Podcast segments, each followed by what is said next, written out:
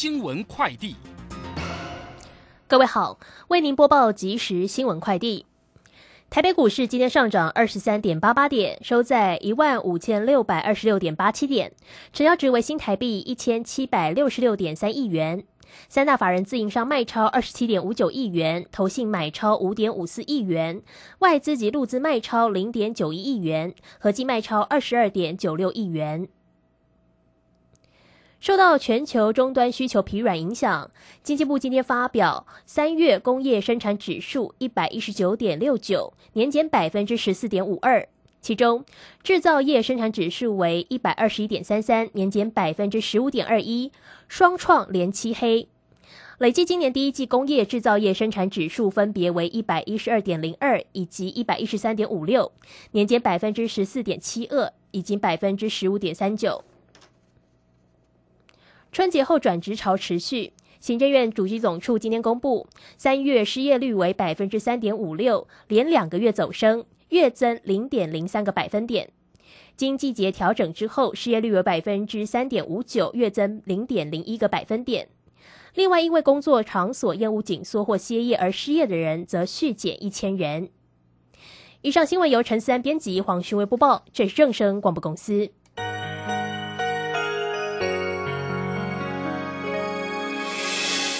伤心的时候有我陪伴你，欢笑的时候与你同行，关心你的点点滴滴。掌声广播电台。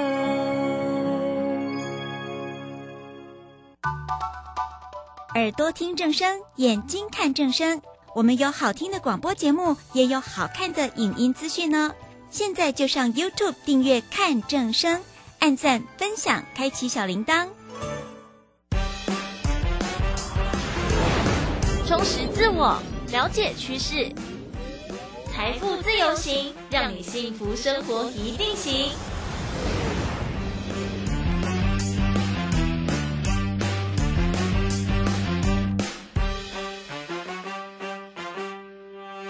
来到今天的节目当中，我是微微。今天节目当中哦，继续来关心我们很多听众朋友都会面对的职场生活。以前我都觉得啊，那个年纪小的时候觉得，哎，职场生活嘛，总而言之就是把你的所学啊、专业啊投注在你的职位啊、你被交派的任务上。但我发现，其实最让大家困扰的不是工作本身，而是与人相处才是一门。极大的学问，你要跟你的同事合作，但又带有一点竞争关系。你跟你的主管呢不是很熟，但是你们又必须并肩前行。其实中间真的有太多小细节可以来讨论的。我们今天继续来讨论到的是刺猬法则，邀请到的是主编张维军来到节目当中。维军你好。大家好，邀请到维军呢，我们讨论到这个刺猬法则。我想我们很多听众朋友应该算是蛮熟悉的，因为我们用这个刺猬法则，大家想到那个动物的刺猬嘛，就身上带着刺哦。在职场当中呢，人跟人之间的互动太远呢，就如隔靴搔痒，也没什么关系啊；太近呢，又容易刺伤彼此哦。中间的那个距离。拿捏其实真的还蛮重要的。那在书里面呢，其实我们之前讨论过很多不同的话题，包括在团队当中的认知差距啊，或者是很多嗯与人互动的小细节，其实可以有助于你在职场上面的互动。那今天继续来聊的，就是包含里面有举出的一些例子，什么例子哦？像我们在工作当中啊，最常。例如说，大家现在萌生，就脑中先想一下，跟工作有关的一件事情。通常大家想到不好的，可能远过于好的。反正我们就是会对生活很不满嘛，所以对工工作啊、与人互动也会有很多不满。那这种不满呢，其实会还蛮压抑的，因为以一般台湾工作来讲，可能在公司就工作超过八个小时嘛。那你的那个不满呢，也不太能够。表现出来哦，虽然你是真的不开心，或不管那个不满的点在哪里，在书里面也告诉大家一些方法，就是说这个不满到底能不能做一个很好的转换呢？不然我们就很容易沦于一个只会抱怨的一个员工。有关不满的部分，其实我们刚刚提到，就是说，其实如果员工还是会不满的话，嗯，呃，而且愿意讲出来，其实是一件好事，因为表示他还是在意这个工作，在意这个公司，在意这个对。那他如果完全不讲的话，其实反而是一个底讯。哦，什么状况下会让员工觉得说，那我不要讲了，你讲的没有用嘛？哦，可能讲了之后主管没有反应，讲了多经营者没有反应，所以这本书里面作者也提供，呃，作者也提醒主管或者经营者，如果员工有有不满的话，一定要立刻对应。嗯，这跟称赞有点类似，是说称赞如果没有立即称赞的话，就是可能会变成一种无声的指责。嗯，但是如果不满没有立刻对应的话，就会被解释成什么？公司没有要管，团队没有要管。哦，对，反而会让就是上心力整个变得很薄弱。嗯。哎，但其实这种不满呢，我想以一般来讲，我为什么说大家都会，多数人都会忍耐啊，就会觉得，就像刚刚讲的几个维军讲到几种状况，例如说，我们会觉得，哎呀，我们反应了也没用，或者是反应啦，我们感觉就会被被认定为那种那个叛乱分子，你知道吗？一接一大堆的叛乱分子，所以作为下属的人啊，那个不满就会容易累积。但其实回到刚刚讲到说，如果是从主管长官的态度来讲。能不能试出善意，让大家去发表一些旗舰？其实对长官来讲，应该也蛮难的吧？因为毕竟等于说，他被他得接受自己的下属对于某些工作任务的一些设定，或者是一些策略，要有一些批评。哎，就作者会希望，就是经营者或领导者在这个部分更积极的去应对，即使是可能意见不不一样，也要积极的进行沟通。嗯，对，至少要让对方知道。我是因为什么原因做这些决定，做这些事？所以这一部分，我觉得另外一个很有趣的地方是说，这部分我认为说，如果就是团队或企业当中已经发现，呃，部署有，尤其是员工就是有部门不愿意说的时候，其实真的要回去回呃回去思考说，是不是有在管理的时候，是不是有我们先前提到，呃，比如说我在。呃，做决策上是不是比较倾向于维护我自己的特权，嗯或者是我在什么地方做的决定，我没有及时称赞，嗯，这一部分，然后引起这个不满，然后这个不满可能在两三次没有处理之后，就是逐渐扩大。嗯，哇，我觉得是一个很需要反复，就是不管你是小主管或者你是一般的部署，就说你没有管理职。不只是要在乎跟别人的关系，有的时候还是要回归到，哎，你对自己的检视是什么？就事情做久了，你会成为一种习惯。哎呀，反正也没怎么样，大家就以前都那样，所以我们就照做。然后，哎，就怎么样，就顺其自然。但是很多问题啊，就是没有被反映出来，不代表是真的没问题嘛。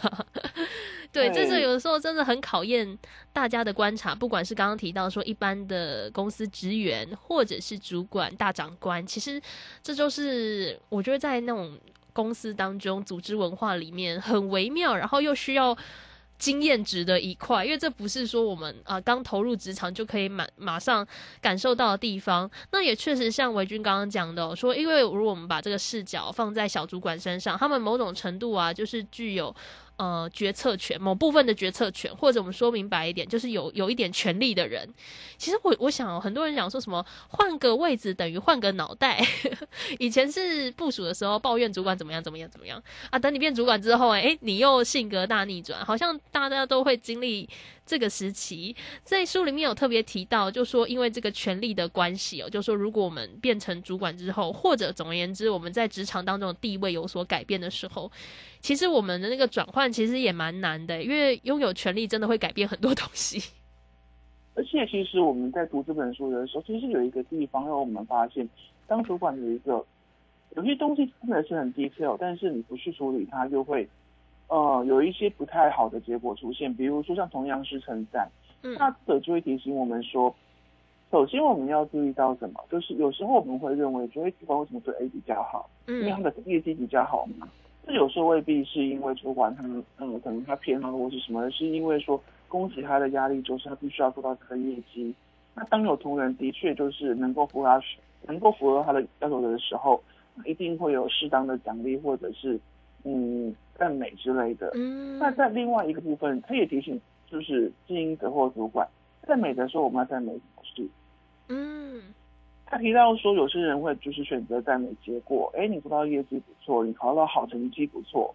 但是他要提醒主管们，就是，呃，透过就是相关的研究发现，称赞可以有，呃，可以很粗略的去分成两个方向的称赞，呃，一种是对成绩的称赞，一种是对努力的称赞。嗯，那作者提醒我们说，当经营者或主管特别着重在成绩的称赞的时候。那他有一种状况，就是他无形中鼓励，无论如何我要保住这个成绩，但是保住这个成绩的方法是不是正确的？比如说他认为，呃，也不是他认为，就他们透过实验当中发现，如果我是去称赞部署的努力的话，他们会更愿意投入更多，嗯，因为我是投入更多，所以被肯定，嗯。那如果只是成绩被称被称赞的话，他们通过发现会发现说，因为本来就是职场的表现都是起起伏伏的。那当这些习惯被称赞成绩的人，他们碰到哎成绩比较没那么好的时候，状况比较没那么好的时候，他们比较容易把原因归咎在别的而自己以外的原因上，不敢去承认说我的确是成绩下滑，我的确是业绩没那么。不会比较归咎在其他地方，因为对他来说，成绩是最重要的，过程不是重点。嗯，所以他要规避掉那个，因为因为最最重要的东西被否定的那个，嗯，罪恶感或者是负担。嗯，是，哎，我觉得那种感觉啊，很像那个我们求学时代啊，爸爸妈妈在乎最后结果的感觉。就哎，他在他在乎你最后考了几分嘛？哎，上了什么大学，上了什么高中？然后虽然他知道你中间很努力，但最后我们看的还是结果。我觉得社会很现实的是啊，说到头来，努力归努力哦，我们确实还是把结果放的比较重要，因为这才是真正。工作的本质嘛，不然你如果努力了一大堆，然后其实没什么绩效，说真的，对公司来讲也没什么实质帮助。但是我觉得主管在中间的拿捏就很重要，不只是对结果的重视，有的时候对于中间，就像刚刚讲到的努力的过程，如果能够有适时的赞美跟提醒，其实真的会得到蛮多的，就说员工啦，就部署会觉得，在这个还没有尚未得到结果的路上，相对。比较不孤单一点点，那当然，我觉得大家也拎得清，说其实到头来结果其实还是一个很关键的因素哦。因为努力的再久，如果还是没什么数字，这件事情问题还是会蛮残酷的。这是刚刚讲到的，呃，我们主管还有部署之间可能会有的一些互动情况。那我想在我们谈到刺猬法则啊，因为单纯来讲刺猬法则的时候，就会直接谈到人跟人之间的那个距离嘛，要。够近，但是又不能太近啊！这个中间的拿捏，这冷暖自知。毕竟我们跟公司职场的不同成员的关系，可能都不太一样。但是我觉得，在那个互动当中啊，要建立一种信赖，其实也是一个很很需要花时间、很需要靠经验的一件事情。因为我觉得信赖这种东西，真的是。听听起来很很坚强，但是好像又很脆弱。我觉得这这一篇呢，就是在书里面大概最应该是最后的篇章，特别提到了信赖关系很容易被瓦解。我觉得这应该是很多民众最最有感的地方，因为合作嘛，大家都是为了公司的利益前行，但是这个信任信赖说瓦解，真的就是瓦解，这个好像也是大家蛮害怕的地方。对，而且其实我们在读这段的时候，格外有感的地方是。他提到的方式其实非常简单，就是当信赖被破坏的时候，怎么样去挽回那个信任？嗯，那我们后来读了之后发现说，其实这个部分他提供的方法，第一个很简单，第二个适用在跟真的是各种层面上。嗯，他提醒读者说，如果真的是你是破坏信赖感的那个人，嗯，不要令你道歉，该道歉就要道歉，而且道歉要有诚意。嗯，对。因为其实他举两个例子，就是航空公司跟当时日本雪印的的状况。嗯，就呃，航空公司那个案子是他们诚心道歉之后，然后去对应每一个就是呃顾客的需求，所以他们不但把呃挽回自己的信呃挽回自己的信誉，也让整个公司变得更好。但是雪印那个例子，我们也知道，雪印到后来就是重就是重组了。嗯，他提到的那个部分，我印象还蛮深刻，是说。决定在第一次出问题的时候，他们的呃经营者也出来道歉了。嗯，结果在记者要求说，哎，我们想要知道更多，我们想要确认更多细节，所以我们希望记者会可以在延长一点的时候，经营者自然的说，哇，那像我们今天睡觉了。嗯嗯，对，那像这种道歉就没有效果啦。你前面讲那么多，结果不知别人的结果到最后，我们只是想说，哎，我们想要多知道一些细节，那可以怎么样去处理它？可是我需要时间睡觉，哎，所以其实像刚刚讲到，很多人讲说那个道歉的关系啊，很多人说道歉的作用，有些人想，哎，反正事情都已经发生了，道歉好像也没什么用，但也不能说完全没用，要道道的对啊。一方面道歉的方法要对，一方面道歉的时候也是要真正是知道说，哎，我必须要道歉，就我很诚心的来道歉。说起来很简单，但是其实我们如果换个角度思考，如果我是被呃被辜负的人，我是被破坏信赖感的人，嗯，那。我最生气的会是什么？对方死不道歉，嗯，对。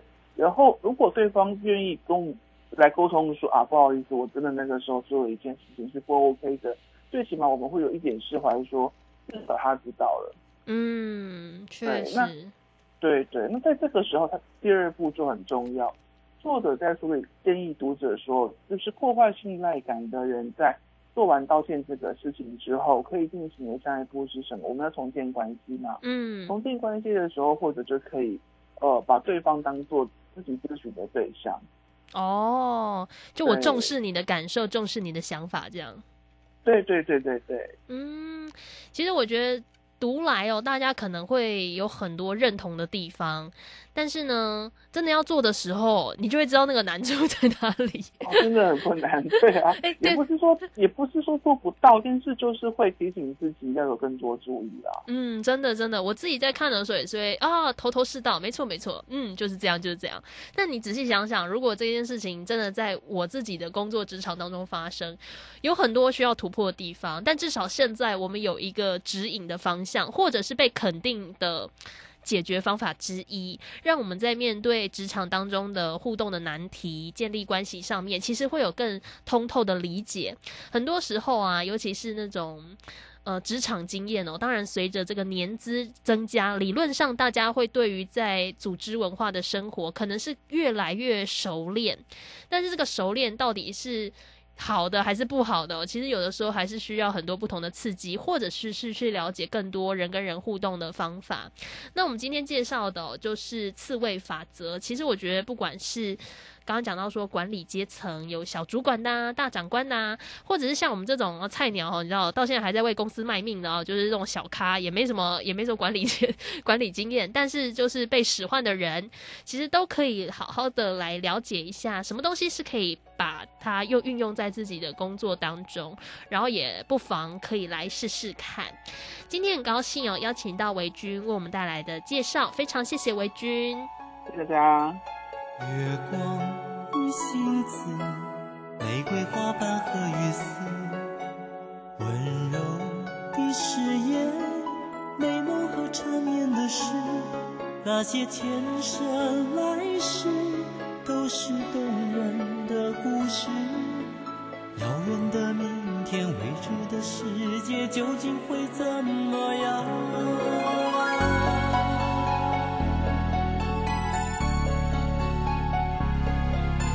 寂寞的影子，风里呼喊的名字，忧伤的旋律，诉说陈年的往事。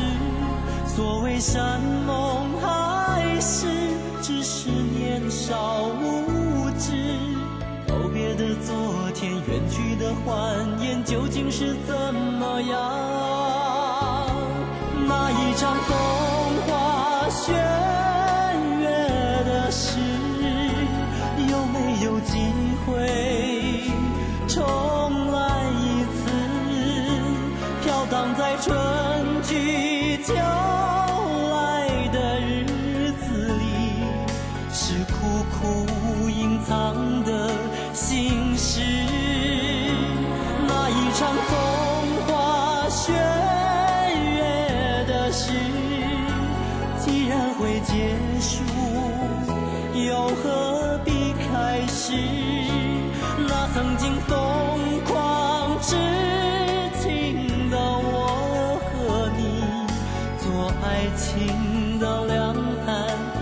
青春的泪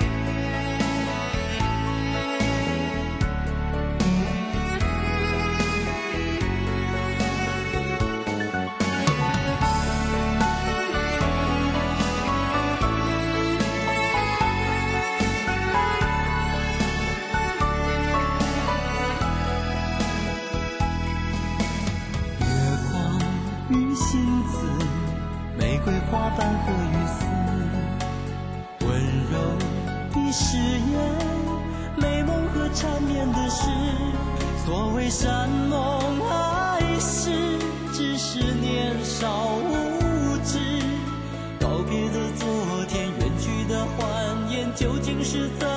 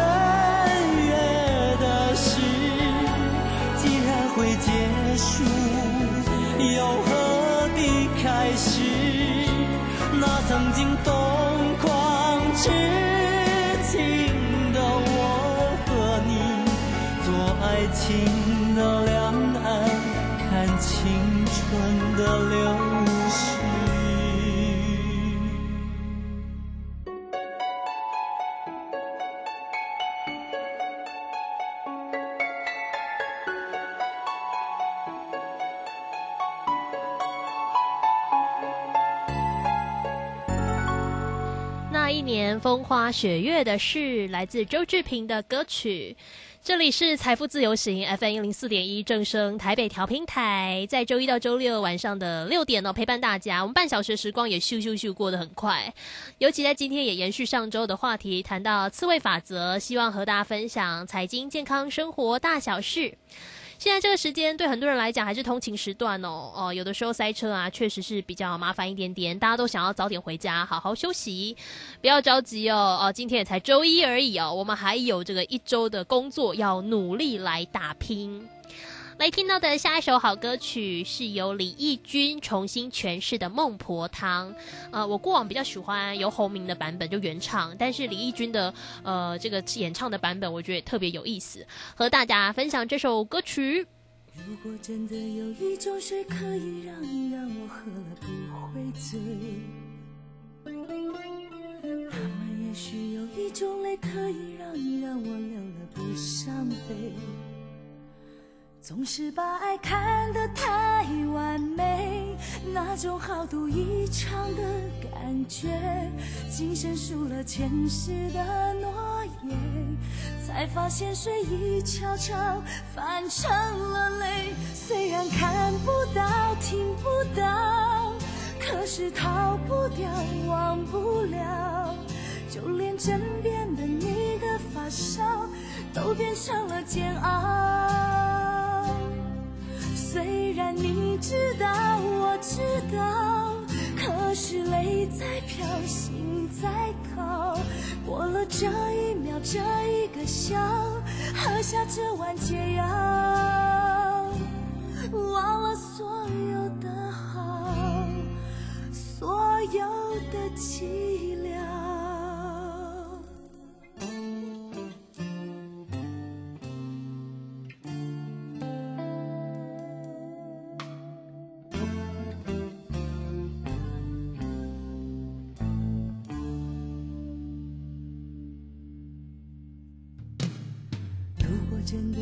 一种水可以让你让我喝了不会醉，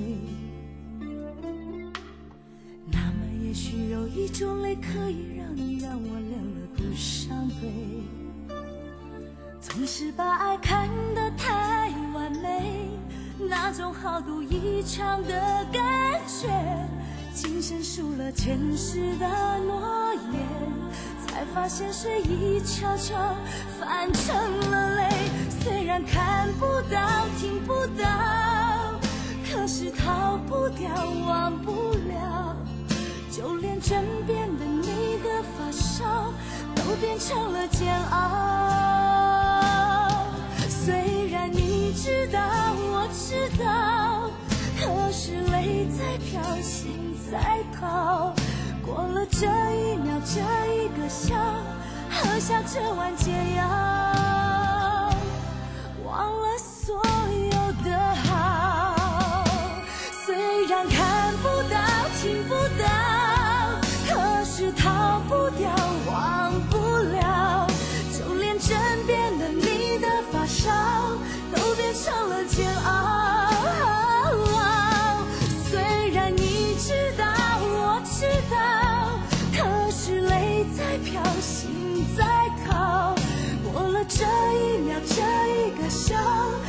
下这碗解药，忘了所有的好，所有的寂寥。我是微微，这里是财富自由行 FM 一零四点一正声台北调频台，在空中陪伴大家半小时的时光哦，祝福大家有美好的一天喽！明天同一时间和你空中再会，我们明天再见，拜拜拜拜。整个夏天，忧伤并没有好一些。开车行驶在公路无际无边，有离开自己的感觉，唱不完一首歌，倦还剩下黑眼圈，感情的世界伤害在所难免。黄昏再美，终要黑夜。依然记得从你口中说出再见，坚决如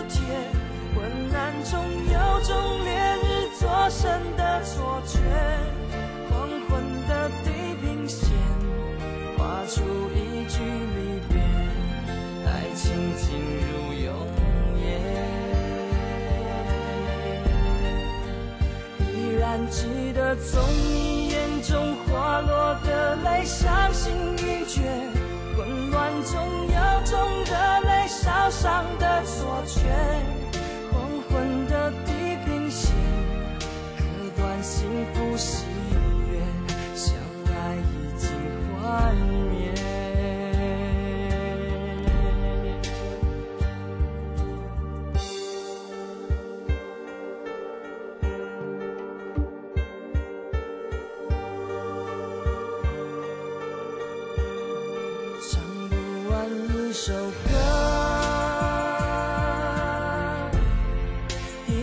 还剩下黑眼圈感情的世界伤害在所难免黄昏再美终要黑夜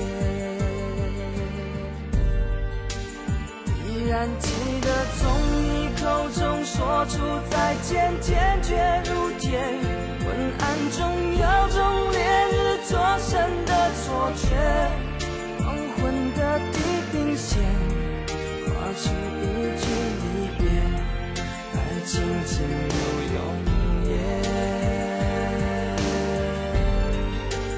依然。记得从你眼中滑落的泪，伤心欲绝，混乱中有种热泪烧伤的错。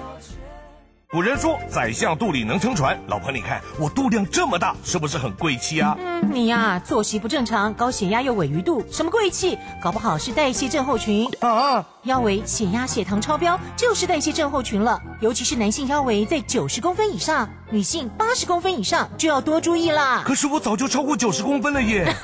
胖子回头金不换，从现在起就要吃的少盐少油，还有要运动。是，老婆大人。以上广告由国民健康署提供。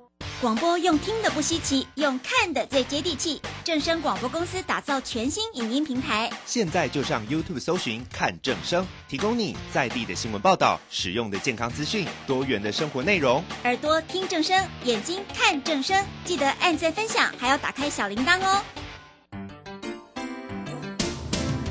正声 FM 一零四点一，金融资讯永远第一。想要创造财富，就要懂得如何投资操作，寻找契机。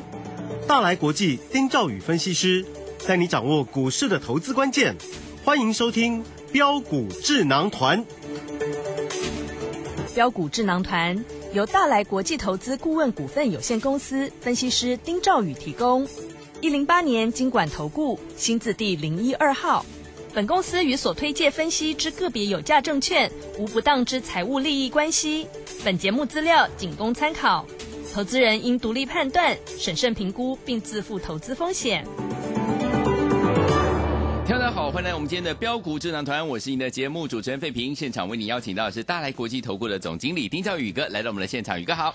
呃，费平好，各位听众朋友，大家好，我是大来国际投顾总经理丁兆宇。我们看今天的台北股市哦，台股经历呢上周的回档之后，哇，今天终于开低走高了，OTC 呢也同步止稳翻红哦。哎，不过呢，这个上周五呢，台积电的 ADR 呢大跌超过四趴，加上今天呢成交量立马萎缩，到底要怎么来看待呢？不过我们看到今天的军工股啦，还有厨年厨能的这个充电桩啦，今天表现是回神的，但是最后呢，还是我们的资安软体的服务的股票，包含我们的二四七的资通金攻上。涨停板呐，恭喜大家！还有六八一一的宏基资讯不但涨停，还创新高位！还有六七五一的智联服务，上周呢三只涨停板，今天再拉涨停板，真的是太厉害！天天都有涨停板不是梦啊！跟紧老师的脚步就对了。所以，听友们，这个礼拜的盘势，我们到底要怎么跟紧老师的脚步来操作？老师，呃，上星期的的确确很多人很担心。包含台积电礼拜五的 ADR 大跌嘛，那很多人就觉得说啊，今天这个台台积电跟大盘呢，可能就不太妙，大家都很就很就就很忐忑不安啊。呃，可以看到像今天呃，不但没有像大家所预料这样大跌，反而盘势是出现一个开低之后啊，立刻就走稳。对，那 ODC 当然它就直接就也是也是稳住了盘势了。好，那这个礼拜呢，我觉得可能几个现象是要观察一下。好，好。呃，第一个，呃，我一直跟各位谈一个重点，就是这个一万六千点哈，对，好，看似哈，看似好像每次好像都要快要过了，对，可是我一直跟各位讲哈，它就像是一个帐篷，嗯哼，好，它就在就是它就遮着那个地方，嗯哼，好，那你一定要有量。强攻，才能突破那个那个帐篷出去。当突破之后，对不对？那可能就上档的这个空间就马上就出来了。对啊，你的一万六千点入过去，我看接下来一万六千八百点应该是没有太大问题。嗯嗯。好，但是就是在这个关卡，它没有那么快的一个突破。突破。所以我跟各位讲哈，就是它现在没有量嘛。嗯。像今天稍微反弹一下，这个量马上就萎缩了。对。好，很明显就告诉我们说，它在这里，它不想攻。嗯。它不想攻。好。